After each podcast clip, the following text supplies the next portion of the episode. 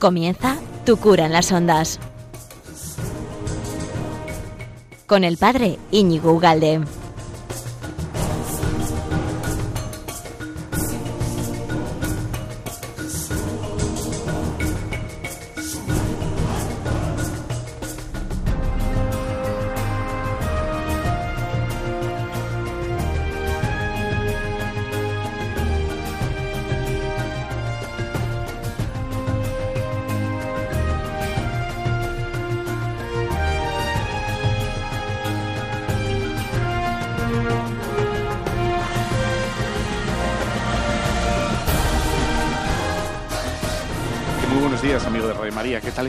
Bienvenido a este nuevo programa de Tu cura las ondas, en el que, bueno, hoy me he esmerado, creo, y he preparado tres, tres platos estupendos eh, que espero que disfrutes. El primero, el cultural, que está- vamos a hablar, voy a intentar presentarte eh, o introducirte o aconsejarte, animarte, exhortarte, que más tarde, eh, yo qué sé, un gran libro que, que me acabo de leer que es espectacular.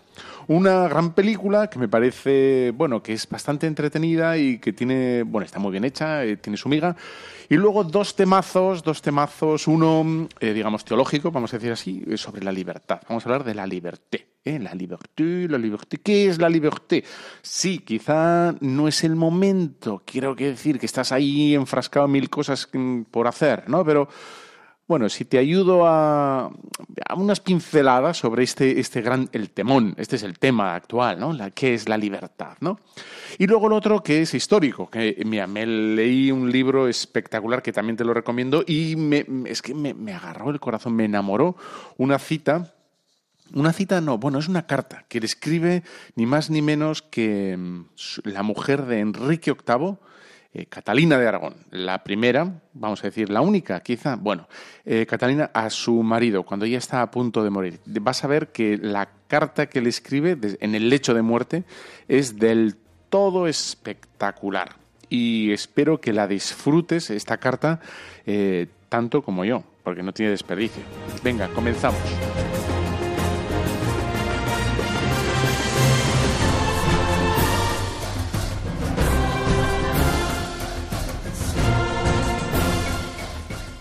Bueno, pues ya estamos aquí, ya hemos vuelto, ya ha pasado agosto, ya, ya hemos descansado un poquito, seguro que unos pocos días hemos tenido la, la suerte, ¿no? La gracia de, de descansar un poco. Yo me he subido, me he subido los, los Pirineos, bueno, todos no, me he ido al Valle de Pineta, que, pero qué bonita es la naturaleza, qué, qué, qué espectacular. Y además nos hizo un día, o sea, ni preparado por encargo, ¿eh? Nos hizo una temperatura eh, adecuada, el sol necesario y luego eh, la cerveza con limón que nos estaba esperando, estaba esperándonos abajo, ¿eh? ¿Y qué, qué fue?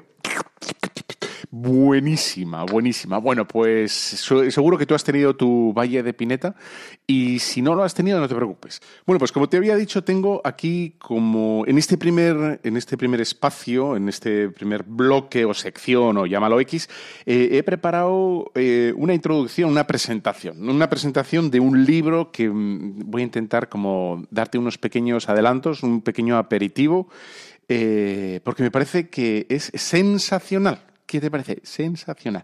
Mira, se titula Los orígenes de Europa. ¿eh? Y está escrito por Christopher Dunson. Christopher Dunson. Bueno, pues este Christopher Dunson nació en Inglaterra el 12 de octubre de 1889, hace un ratito ya. Estudió en Winchester, en Oxford, y a los 25 años se convirtió al catolicismo. Eh, yo creo que influyó en su conversión eh, C.S. Lewis, ¿no? que, le dio, le o sea, le ayudó a comprender la historia no como un conjunto de acontecimientos, eh, digamos, absurdos, y, sino como una coherencia interna, ¿eh? con, con una narrativa interna desde el punto de vista católico. Bien, entonces, historiador, filósofo, en fin, ha sido como un defensor de, Europa, ¿no? Ya, ya ves que, bueno, ya el hombre falleció en 1970. Bueno, tiene unos otros libros eh, muy interesantes, pero aquí, el que me ha enamorado es este, Los orígenes de Europa, y que tiene una presentación sobre, mm, pero, pero muy interesante sobre las raíces de Europa. ¿En qué- cuando hablamos de Europa, ¿de qué narices estamos hablando? ¿Estamos hablando solo de una unidad económica? ¿Eh? que es lo que están haciendo nuestros amigos, los políticos, ¿no? Pensar en Europa solo como un mercado y ya está, y se acabó, ¿no? Bueno, pues entonces él, en la primera parte del libro, habla efectivamente del Imperio Romano, habla de, la Iglesia Católica y habla de la tradición clásica. ¿No? De, los griegos, de la filosofía, eh, eh, y luego los bárbaros, también como, bueno, esa mezcla necesaria para, entendernos a nosotros mismos, lo, dónde estamos ahora ¿no? y por qué estamos donde estamos. Bueno, luego habla también de Oriente y hace esa comparativa para entendernos mejor ¿no? entre Oriente y Occidente. Eh, hace una pequeña semblanza de, Oriente, de, bueno, pues, y así en esa comparación eh, nos entendemos mejor a nosotros, ¿no? ¿Quiénes somos, por qué no somos como Oriente y etcétera, etcétera. Bueno, luego hablará del, Islam, que, bueno, eso es un tema interesante también a conocer, quizás secundario ya para, para lo que es eh, conocer la, cultura mm, europea. Y luego ya a modo de, mm, bueno, de abundar en, la cultura y en bueno, el conocimiento de, nuestro entorno en la historia, pues habla de los vikingos, eh, etcétera, etcétera. Bien, mira, tengo aquí unas cuantas citas de este libro, en la página 64, en el que, claro, él, es un gran historiador, ¿no? Y, explica, por ejemplo, eh, cómo, cómo, qué relación hay entre Roma, y lo hace en un, en un párrafo estupendo, entre Roma y la Iglesia, ¿no? Y dice, y te leo. Así, cuando el imperio occidental se hundía al empuje de los bárbaros, la Iglesia no caía con él, porque era un ordenamiento autónomo con sus propios principios de unidad y sus órganos peculiares de autoridad social. Fue capaz de llegar a ser, en ocasión oportuna, la heredera y representante de la antigua cultura romana y la maestra y guía de los nuevos pueblos bárbaros. En Oriente no sucedió lo mismo. La Iglesia bizantina terminó por quedar tan estrechamente ligada al imperio bizantino que formaron un solo organismo social, indivisible bajo pena de ser destruido. Todo lo que amenazaba la unidad del imperio ponía en peligro la unidad de la Iglesia.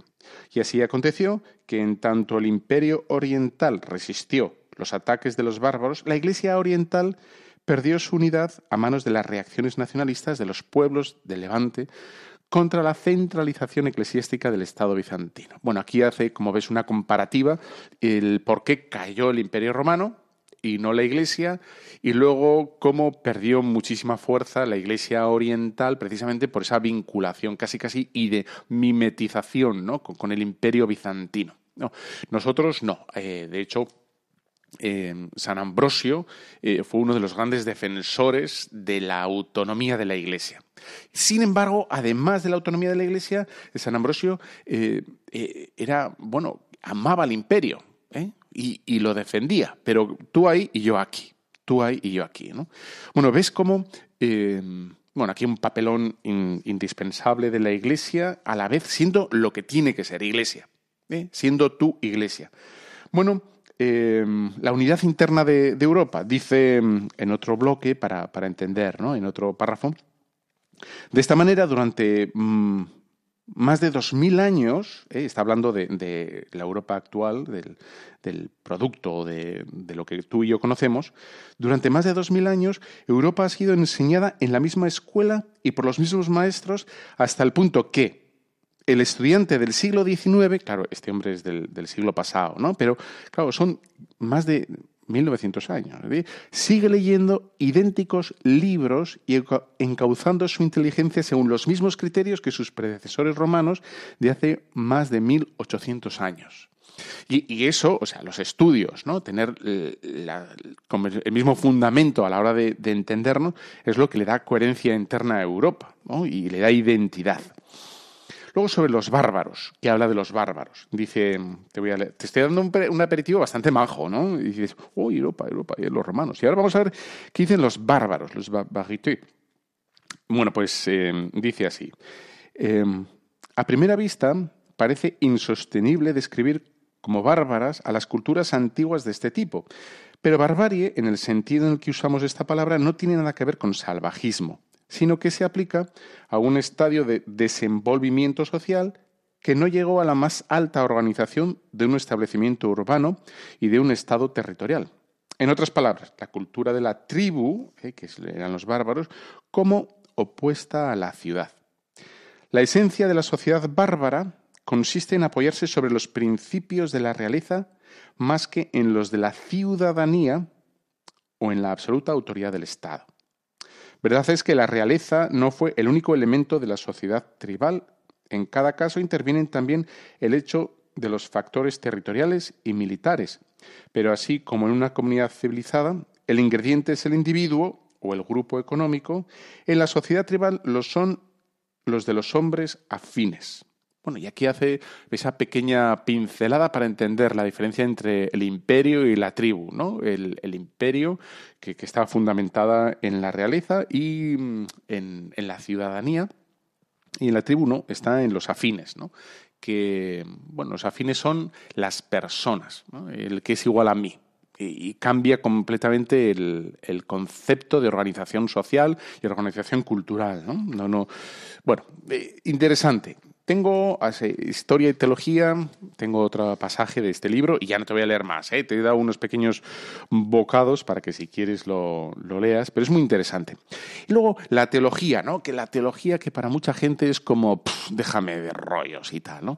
Eh, eh, él, lo que hace es llamar la atención sobre la teología bueno, para ti, para mí, ¿no? Que, entendamos que la teología ha sido fundamental y, tiene el libro esta afirmación bueno, que viniendo de él, pues por lo menos hay que prestarle un poco de atención a esta afirmación. Dice lo siguiente, el Christopher Downson dice, porque las discusiones eclesiásticas y teológicas del siglo V, de tan mínima importancia para el, el historiador seglar ordinario, envuelven una crisis en la vida del imperio, ¿eh? no está hablando de la iglesia, ¿eh? del imperio, de consecuencias no inferiores a la invasión de los bárbaros.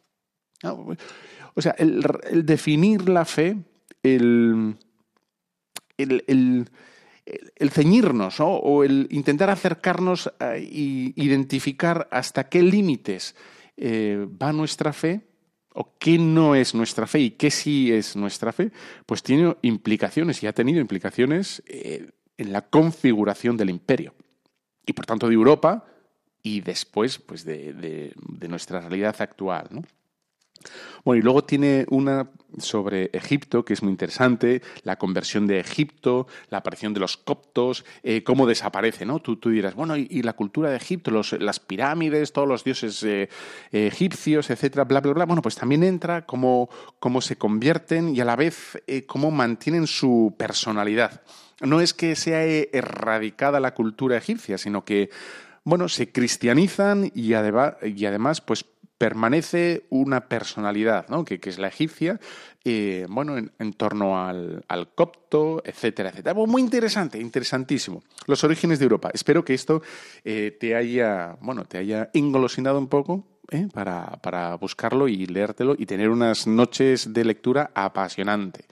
Bueno, hasta aquí el libro de Los orígenes de Europa de Christopher Townsend y ahora lo que te he prometido, una película que he visto este fin de semana que me ha parecido muy buena. No, no, no, no va sobre ningún santo, ni, en fin, no, una figura destacada eclesiástica, eh, no es una película piadosa, etcétera, sino es una película normal, comercial, pero a la vez eh, no deja de traslucir esa película. Qué bonito, qué bien hablo, ¿eh? Traslucir. bueno, pues no deja de traslucir y expresar la importancia que tiene la honradez, la laboriosidad, y el mundo complejo de las relaciones personales para hacer las cosas bien y para que las cosas lleguen a, buen término, ¿no? Mira, la película se llama, en inglés es Ford versus Ferrari, que creo que en castellano se titula Le Mans 67. Entonces, eh, la película trata ¿eh? Está muy bien hecha, es muy entretenida. Eh, versa sobre cómo Ford reta a Ferrari. Estoy, sí, sí, efectivamente, estoy hablando de coches, ¿no? Bueno, porque quieren, quieren recuperar una imagen. Ford quiere tener una imagen que, ha perdido y Ferrari tiene la imagen de lujo, de, trabajo bien hecho.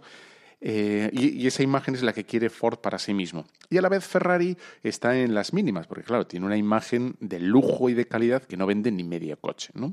Bueno, entonces, eh, para eso eh, intenta Ford comprar Ferrari, eh, Ferrari se enoja y se defiende, para eso, bueno, Ford busca competir contra Ferrari en Le Mans, ¿no? las 24 horas de Le Mans, con un nuevo coche, etcétera, etcétera. Bueno, eso así sintéticamente, pero lo que, se, lo que hay detrás de la película son el juego de personajes, ¿no? de los presidentes de las compañías y como esos presidentes de las compañías necesitan de, colaboradores eh, íntegros, ¿no? Necesitan de colaboradores, eh, bueno, que sean leales, que sean, que sean sinceros. Y luego, por envidias, por, en fin, todo ese mundo de, la competitividad, de las envidiejas, pues, pues a veces se hacen daño a ellos mismos, las propias compañías a sí mismas, ¿no? Por no ser leales. Mira, te dejo un, el tráiler y espero que te guste. Y ahí está. Ferrari gana las 24 horas de Le Mans por quinto año consecutivo. Señor Ford, Ferrari tiene un mensaje para usted. ¿Qué ha dicho? Dice que Ford fabrica coches insignificantes en fábricas horribles. Y le ha llamado gordo, señor. Vamos a aplastar a Ferrari en Le Mans. Así que el gran Carroll Shelby va a construir un coche para vencer a Ferrari con un Ford. Correcto. ¿Y cuánto tiempo les has dicho que necesitas? ¿200 o 300 años? 90 días. Ford detesta a los tipos como nosotros porque somos diferentes pensarás, ¿y qué tiene que ver esto con Radio María? Una película de coches. Eh, bueno, pues lo que te he dicho, ¿no? Eh, se ve ahí los los tiros y aflojas de, ambas compañías y cómo, en el fondo, no te voy a contar el final de la película, así la ves y la disfrutas, cómo eh, las envidiejas, las zancadillas, los tropezones hacen que alguien, alguien no, en fin, ¿no? Y luego las mentiras bueno, todo el mundo complejo, ¿no? Y dices, eh, ¿qué, qué, qué importante es para que todo salga bien, no solo en fin, es que la sociedad ¿eh? es un entramado de relaciones que necesita de la, en fin, de la integridad, de la sinceridad, de la nobleza eh, de cada uno de nosotros, porque si no es que no sale nada a flote, ¿no? Incluso, bueno, en el fondo lo que viene a decir la película es que tú puedes tener toda la pasta que quieras, todo el dinero, porque ambas compañías, eh, bueno, sobre todo Ford tenía, tenía dinero, pero porque les salía por las orejas, pero no es todo lo que necesitas en la vida, ¿no? para sacar adelante, a flote una idea, por ejemplo, Radio María. Radio María, eh, con pocos recursos, pues, bueno, pues es una familia que con esos, bueno, bienvenida, bien avenida, mejor dicho, y, y, eso es lo, necesario para una avenida, para una familia como puede ser Radio María, para una familia natural, ¿no? Una familia de sangre, qué importante, ¿no? Que las relaciones estén, sean sanas, ¿no? Sinceras, nobles, eh, francas, transparentes y que haya ese trabajo común, ¿no? Por, construir algo juntos, no por eh, gente individualista que va a lo suyo y que en cuanto ve que su meta se lo va a coger alguien, ponga zancadillas a base de mentiras, de trápagas, eh, bla, bla, bla, bla, bla. Bueno, hay un momento de pausa. Te pongo eh, esta canción que seguro que la conoces. Como hemos estado hablando de Europa, pues, pues solo se me ocurre esta. ¿Qué voy a hacer? Ha sido facilón.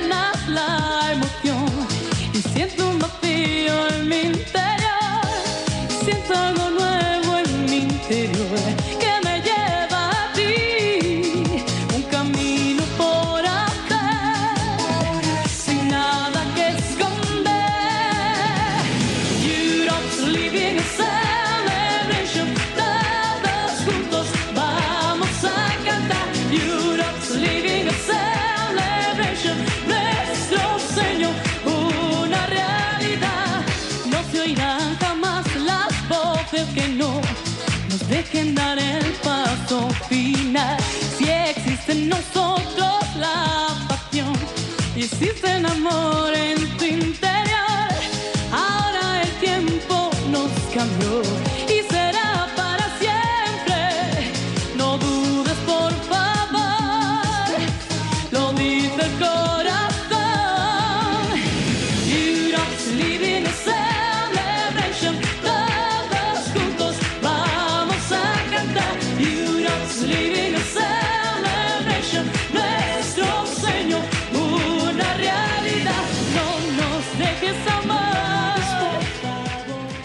Bueno, si es que no se me ocurría otra canción, ¿qué, qué, qué voy a hacer? Pues si, es la que hay. ¿eh? Y además la conocías, seguro que has movido el tobillo y has batido los huevos de la tortilla pues más con más ilusión, o has tecleado el ordenador con más ganas, o, o yo qué sé, si estás haciendo footing, estás, le has metido la quinta.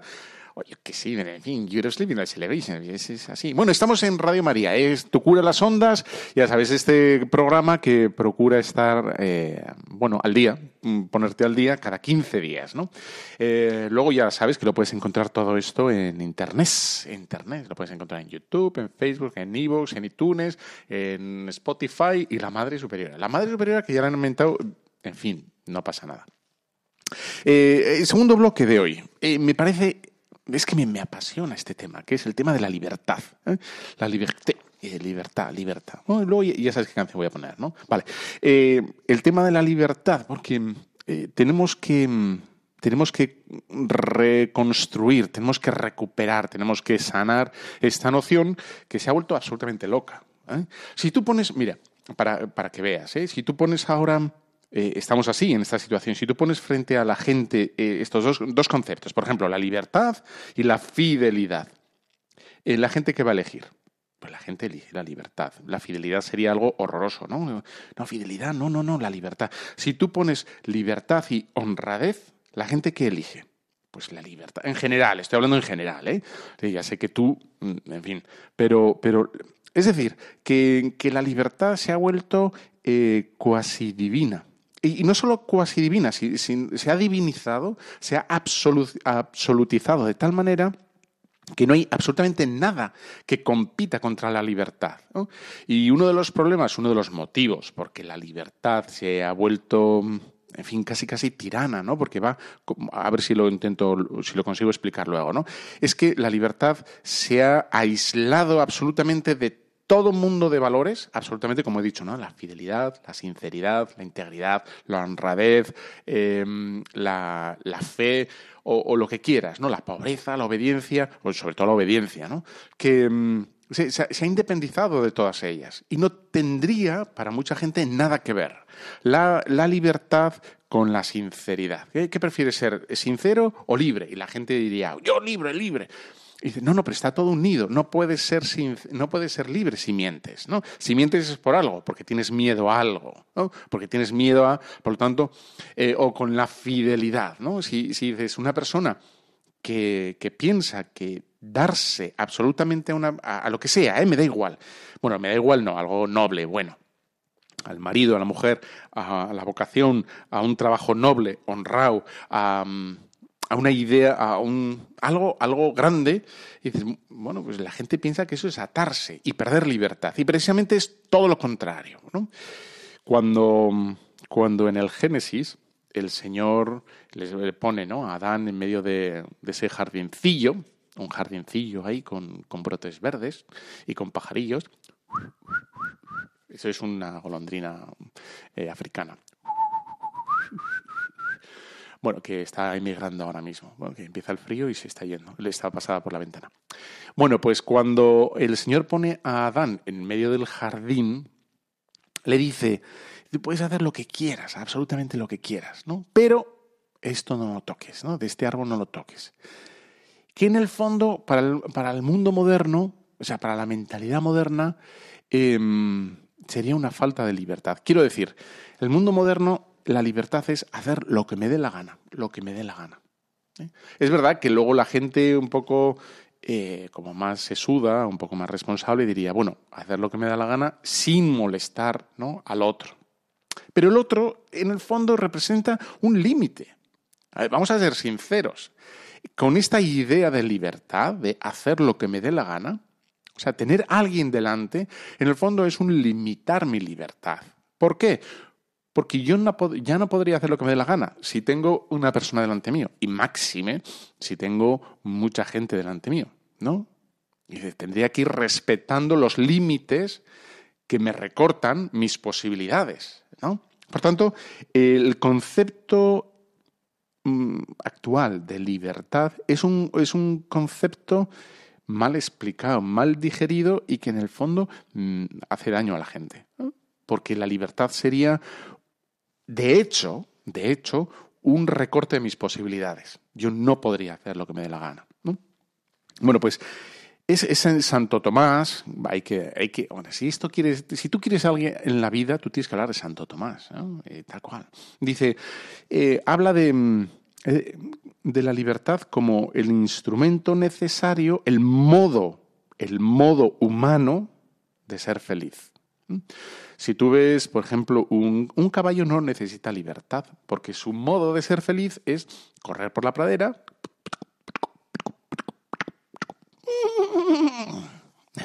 Rocinante o Babieca. Eh, me ha salido un poco mal este, pero bueno, da igual. Ya para la próxima me entreno. Bueno, pues un caballo no necesita libertad porque lo único que necesita es comer, cruzarse con la yegua y, dormir. No necesita más. Y espacio.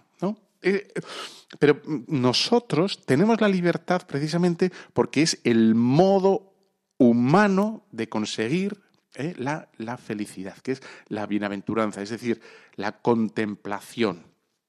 Y la contemplación de Dios, el arrimarnos a Dios, necesariamente necesita la libertad, porque la libertad es el condicionante ¿eh? del amor. Nadie puede amar si no es libre. Solo el que es libre puede amar. ¿Eh? Entonces, como ves, estoy eh, tejiendo, uniendo lo que el mundo moderno no consigue unir, que es la libertad con el amor, con Dios, ¿no? Y, con la voluntad, es decir, yo quiero, yo, yo uno mi, corazón, mis afectos, mis quereres a, la búsqueda de Dios, que es mi fin último, el fin último, que es la felicidad verdadera. Luego podríamos poner un fin previo, ¿no?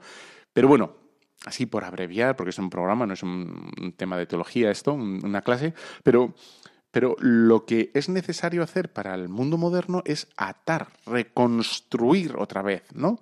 Dices, el, el inteligente, el, la persona inteligente no significa solo saber matemáticas. ¿eh? El, el inteligente es el que sabe entender cuál es su fin último. Y esto es una, una, deficiencia gigantesca de la modernidad, cuando la inteligencia se ha vuelto pragmática, es decir, la inteligencia solo sabe, solo está para eh, solucionar problemas, problemas de matemáticas, problemas de física, problemas de química, de arquitectura o, o, de lo que quieras, ¿no? de mecánica. Y de ese, pero pero la, la inteligencia no estaría para, para entender el gran misterio del hombre que, es lo que necesitamos. Decía San Agustín, ¿no?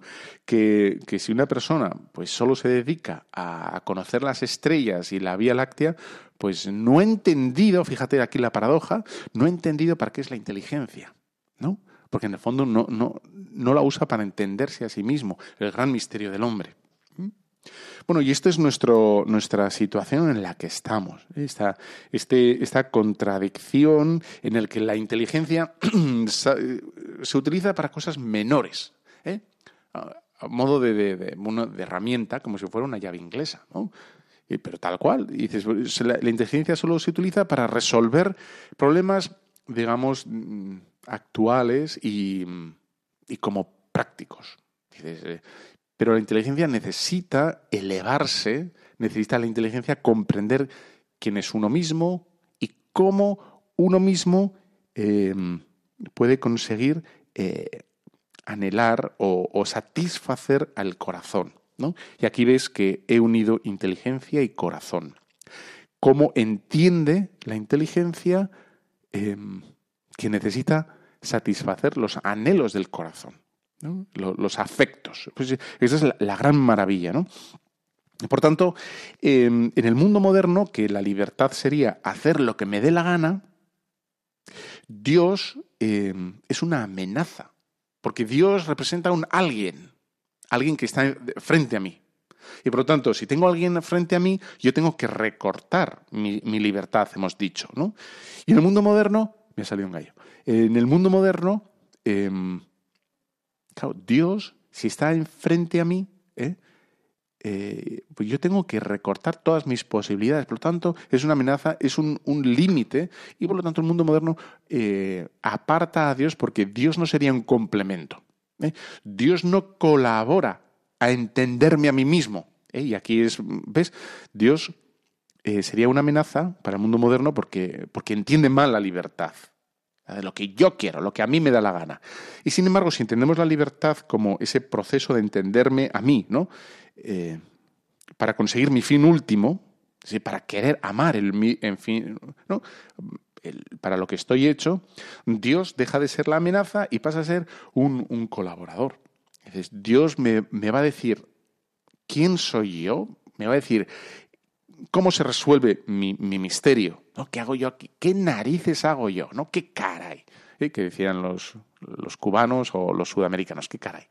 Y dices, bueno, nosotros también lo decimos, pero lo dicen más ellos, ¿qué voy a hacer? Bueno, ¿qué, qué, narices hago yo aquí? Esa respuesta nos la da Dios. ¿no?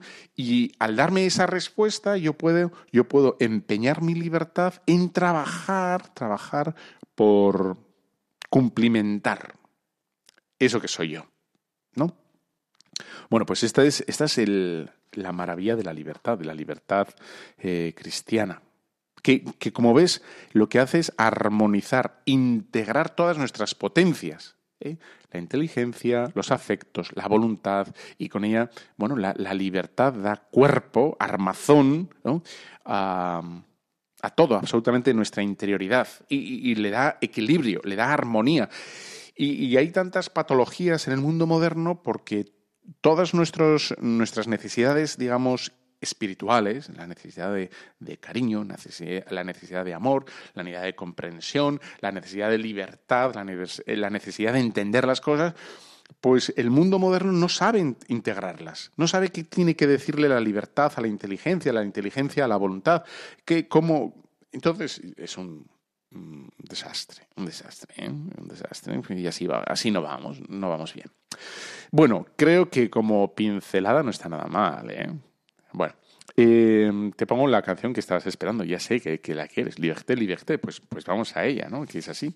Y luego continuamos con, con una gran persona, un gran personaje histórico, Catalina de Aragón, que te va a enamorar, ya vas a ver. Vamos allá, eh, Liberté, Liberté.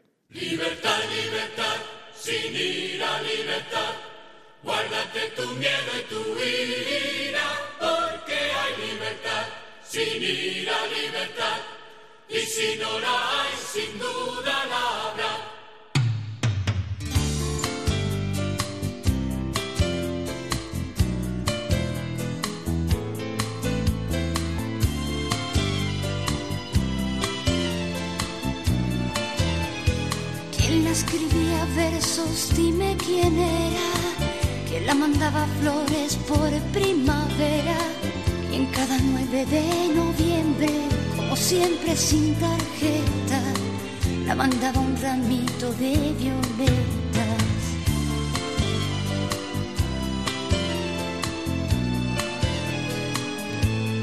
Yo no soy esa que tú te imaginas, una señorita tranquila y sencilla que un día siempre perdona a esa niña, sí, no, esa no soy yo. Pajarillo pardo en la carrera de San Bernardo quedó tu nido seco y vacío, quizá algún niño ya lo robó. Pajarillo errante que bebe de los estanques y de mi mano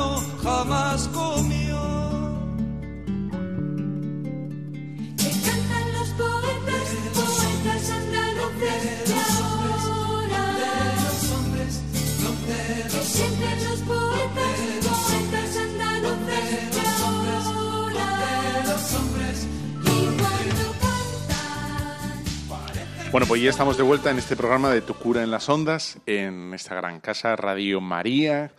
Y ya sabes que todo esto que hacemos en Radio María, todos los programas de, los puedes encontrar en la página web de Radio María. ¿no? Si te gusta el que sea, eh, tú vas allá, buceas y a cualquier hora, eh, por la mañana, por la tarde, lo puedes reescuchar, eh, incluso lo puedes reenviar.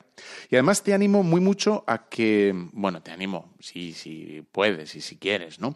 A que hagas comentarios en las diversas plataformas, ya sea en Twitter, ya sea en Evox o ya sea donde lo escuches, donde más te guste porque aquí los algoritmos que son unos pitufos chiquitinos que andan por internet, son muy listos, ¿no? Y entonces cuando tú comentas, haces comentarios o, o pokeas, ¿no? Pones un dedo eh, al, bueno, al comentario o al programa, lo que las plataformas, los algoritmos entienden que está gustando y entonces lo promocionan más y se multiplica el, digamos, el efecto divulgador o difusor o, lo de difusor me resuena, me, me recuerda lo de ese es el difusor para mí. Pero bueno, eh, da igual, hay que difundir las cosas porque son buenas y, bueno, las que te gusten con naturalidad, no hacer aquí lobbies ni nada, ¿no? Ya está. Bueno, pues eh, teníamos, tenemos pensado en este tercer bloque hablar de Catalina de, de, Aragón. Me he leído un libro de María Jesús Pérez Martín que se titula María Tudor, que viene un poco a limpiar la imagen bueno, la limpia bastante bien este libro, ojalá la gente se lo lea, ¿no? De, la famosa Bloody Mary, eh, bueno, la gran reina desconocida. Entonces, para llegar a María Tudor, efectivamente, eh, la autora que, escribe, me, me, me, parece una delicia este libro, em, bueno, pues tiene que pasar por Enrique VIII, tiene que pasar por Catalina de Aragón para llegar a, la, hija de, ambos, ¿no? Y, describe, pues, en fin, los tormentos y los desasosiegos de ambas reinas, de ya sea de Catalina, bueno, sí, llegaba a ser reina, ¿no? Eh, las dos llegan a ser reinas en momentos distintos. Y, es una maravilla. Te voy a leer después para que veas digamos, la categoría espiritual de esta de esta señora, de Catalina de Aragón, frente a, vamos a decir así, lo bajo, lo, inmoral de, su marido. Y que quizá precisamente por, por lo inmoral de su marido, eh, ella, vamos, reluce mucho más, absolutamente, mucho más fuerte. Bueno, ya sabes que mm, nuestro amigo Enrique VIII de, Inglaterra eh, no fue un, fin, eh, un bicho toda su vida, sino que incluso el Papa lo llegó a nombrar defensor de la fe. ¿eh? Antes de que provocara el cisma con la Iglesia, él tuvo un libro de teología en el que explicaba, es decir, que sabía teología el hombre, ¿no? Era un tío docto. Em, y explicaba uno por uno, teológicamente, las cualidades, la materia, la forma, las necesidades, las condiciones, los condicionantes de cada uno de los sacramentos. Y, ante esa obra, perdón, perdón, el Papa le va a nombrar defensor de la fe. Título que, como comprenderás, lo va a perder ¿no? Eh, a, lo, a, lo, largo de, de, su vida enseguida, cuando, cuando empiece a hacer cosas raras.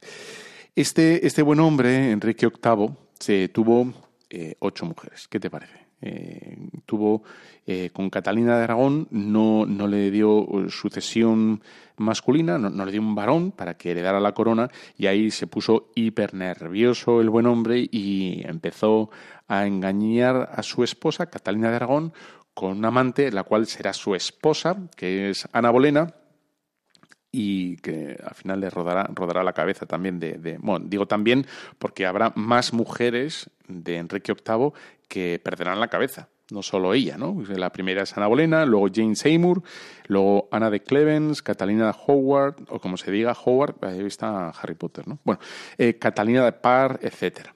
Bueno, ahí hay un, bueno, una especie como de terremoto, de lujuria, ambición, eh, dinero, placer, en fin, todas las pasiones desatadas. E, e, el hombre, Enrique VIII, eh, Enrique VIII, morirá solo en la habitación, porque le daban tal arrebato de ira que todos los trabajadores de alrededor es que temían de entrar en su habitación, ¿no? Porque podía perfectamente mandar a, al cadalso a cualquiera de ellos, ¿no? Y muere casi solo. Y, en una, bueno, tenía dudas de, leerlo.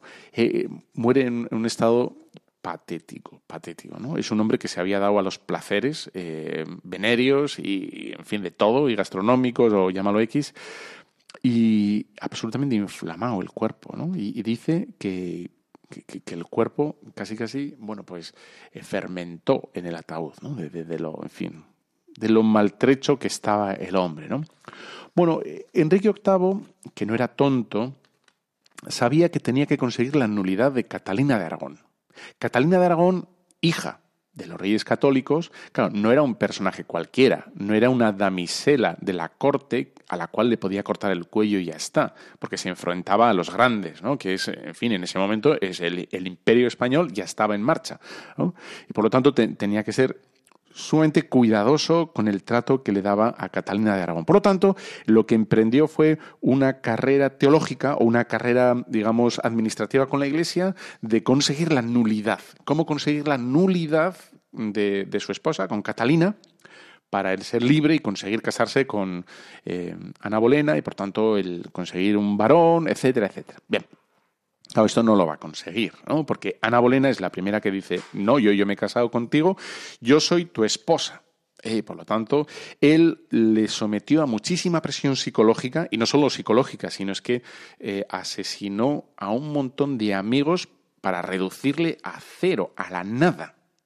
A su mujer, de tal manera que forzándola por, digamos, una especie de agotamiento psicológico, ella en algún momento eh, admitiera y, viniera a decir, sí, bueno, pues ha sido nulo y, él saliese con la suya, ¿no? Mm, bueno, mató a un montón de consejeros espirituales, un montón de monjes, eh, cartujos que, bueno, porque eran muy queridos de Catalina de Aragón y a pesar de ese profundo pesar, de esa profunda pena, ella seguía afirmando, no, no, si es que es, mi, es mi marido, eres mi marido, ¿no? Me he casado contigo para siempre y lo eres, ¿no? Si, si es así. Eh, ella vio, vio morir también a, a, grandes amigos suyos, con Santo Tomás Moro, por ejemplo, y que le dio una pena infinita también. Pero eso no quitó nada de esa decisión de defender su matrimonio, porque era verdad, era, era tal cual, ¿no? Es eh, ella tiene que salir de la corte, tiene que salir de palacio, porque le llegan rumores de que efectivamente el único modo de, de, poder casarse en la Iglesia Católica con otra mujer es que ella desapareciera del, ¿no? del mapa, es decir, que fuera envenenada. Y de hecho le avisan, ¿no? Que ojo, ojo, ella tiene algún contacto o alguien que escucha algo y le dice. Entonces ella sale de palacio y se va con, muy, tres, con tres doncellas. Eh, se va a, bien lejos de la corte, a otro palacete, eh, lejos, y ahí intenta sobrevivir a, a, su marido y defender a su hija, ¿no? Eh, que es María Tudor.